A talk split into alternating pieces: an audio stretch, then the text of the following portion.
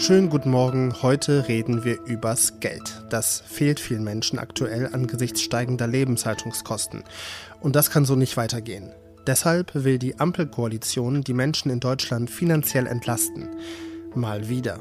Warum die bisherigen staatlichen Hilfsmaßnahmen nicht ausgereicht haben und ob sie jetzt ausreichen werden, dazu gleich mehr. Außerdem gibt es auch die, die Geld haben, weil sie es dem Staat gestohlen haben. Der Cum-Ex-Skandal ist ein echter Steuerhinterziehungskrimi. Und das neueste Kapitel in dem Stück schlagen wir gleich gemeinsam auf. Mein Name ist Roland Judin.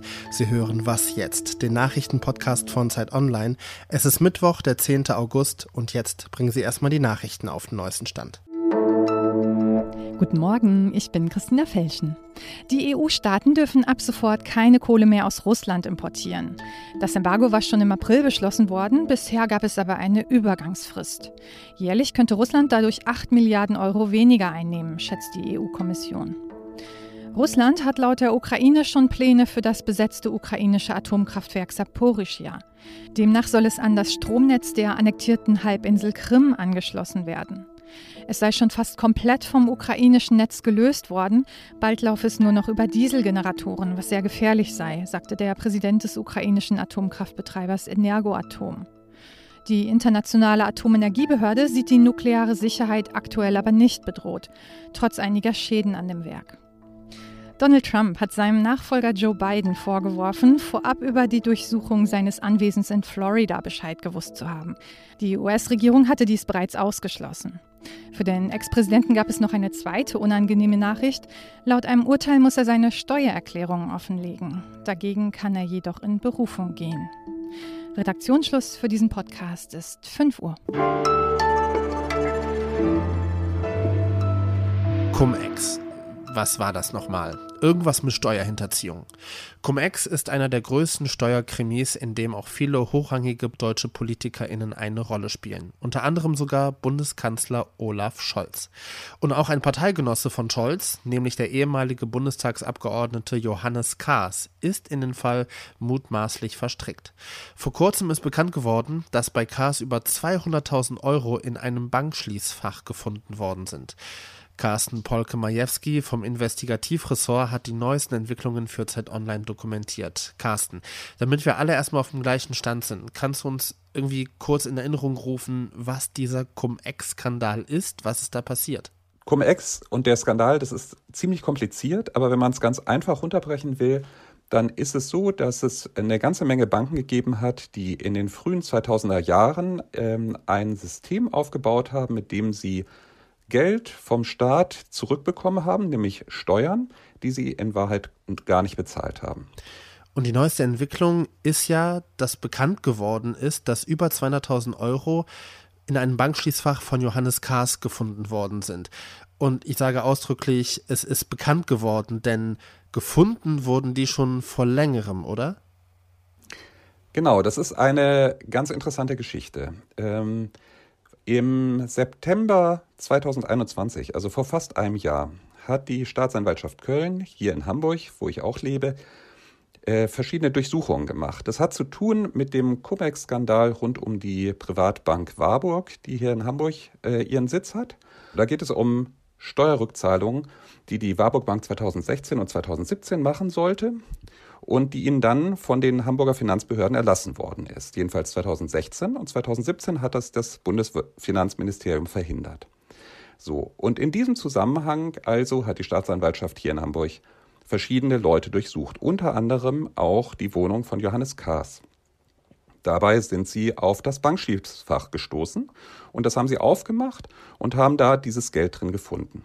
Das Geld ist nicht sichergestellt worden von den Ermittlern, weil sie nicht wissen, woher das Geld eigentlich kommt. Also es ist völlig unklar, ob dieses Geld irgendwas mit Cum-Ex zu tun hat oder nicht.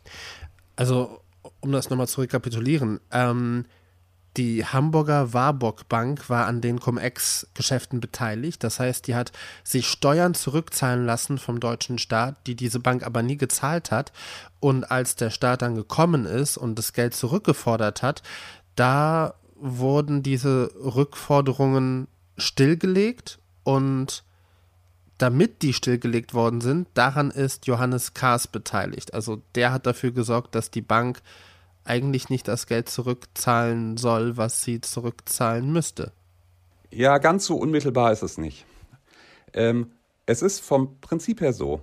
Die Bank hat also diese Cum-Ex-Geschäfte gemacht und 2016 im Frühjahr, im Januar, wurde da das erste Mal bei der Bank durchsucht. Und damals sind Tagebücher gefunden worden vom Bankchef Christian Olearius.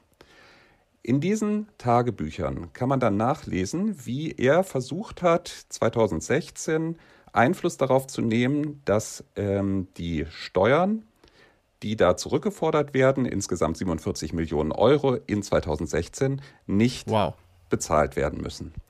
Und dafür hat Olearius versucht, Kontakt auch mit der Politik aufzunehmen. Und bei diesen, in diesem Verfahren Johannes Kahrs Olearius immer wieder beraten. Kahrs hat zum Beispiel äh, versucht, im Bundesfinanzministerium sich zu erkundigen, wie der Stand des Verfahrens ist. Er hat dem Olearius gesagt, er würde auch mit der BaFin darüber sprechen, solche Dinge. Also scheint so, dass Justitia einen sehr langen Arm hat, aber der Arm dann doch am Ende zuschlagen kann. Carsten Polke Majewski, vielen lieben Dank fürs Gespräch. Sehr gerne.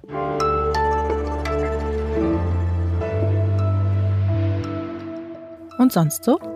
Sie liegen im Bett und wollen schlafen. Aber kurz bevor ihnen die Augen zufallen, entdecken sie eine Spinne im Zimmer. Was jetzt? Schlafen sie ungestört ein und lassen die Spinne in Ruhe? Fangen sie die Spinne mit einem Papier und einem Glas und werfen sie aus dem Fenster? Oder töten sie die Spinne? Was auch immer Sie in Zukunft tun, denken Sie dran, Spinnen träumen wie wir Menschen.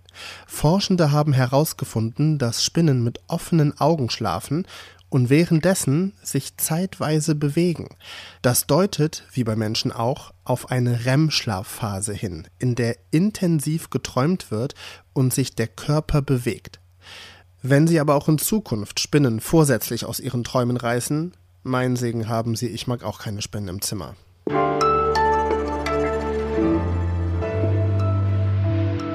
Was? So teuer? Das hat doch vor einem Jahr noch viel weniger gekostet. Das sind so laute Gedanken, die ich im Supermarkt öfters mitkriege. Und auch die Ampelkoalition bekommt das öfters anscheinend mit, denn SPD, Grüne und FDP versuchen deshalb die Menschen von den steigenden Kosten zu entlasten. Reichen die Pläne aus oder werden wir künftig immer wieder über Entlastungspakete sprechen müssen? Das frage ich Zeit Online-Kollegin Katharina Schuler. Katharina, wer aus der Gesellschaft ist denn aktuell am meisten von den Preissteigerungen betroffen? Ja, auf jeden Fall äh, die unteren Einkommensgruppen, weil die natürlich von ihrem Einkommen auch den größten Teil für Energie und Nahrung ausgeben müssen.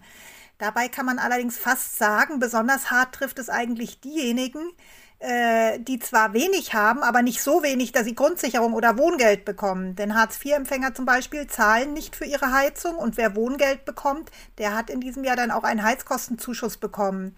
Auch die Rentner mit geringem Einkommen, die aber eben nicht auf Grundsicherung angewiesen sind oder noch kein Wohngeld bekommen, sind besonders stark belastet, weil bei denen andere Entlastungen wiederum fehlen.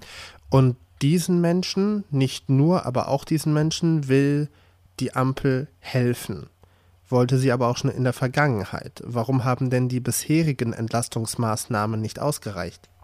Ja, die Regierung hat tatsächlich in diesem Jahr ja schon sehr viel Geld bereitgestellt zur Entlastung, und zwar 30 Milliarden Euro. Und das hat teilweise auch ganz gut gewirkt.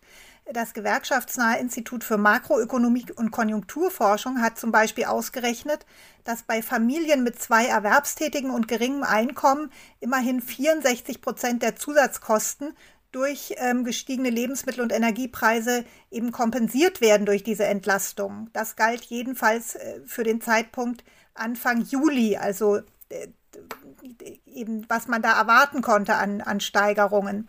Und wenn die Preise noch weiter steigen, dann kommt es eben zu zusätzlichen Belastungen, die halt noch nicht ähm, dann äh, zum großen Teil ausgeglichen wurden.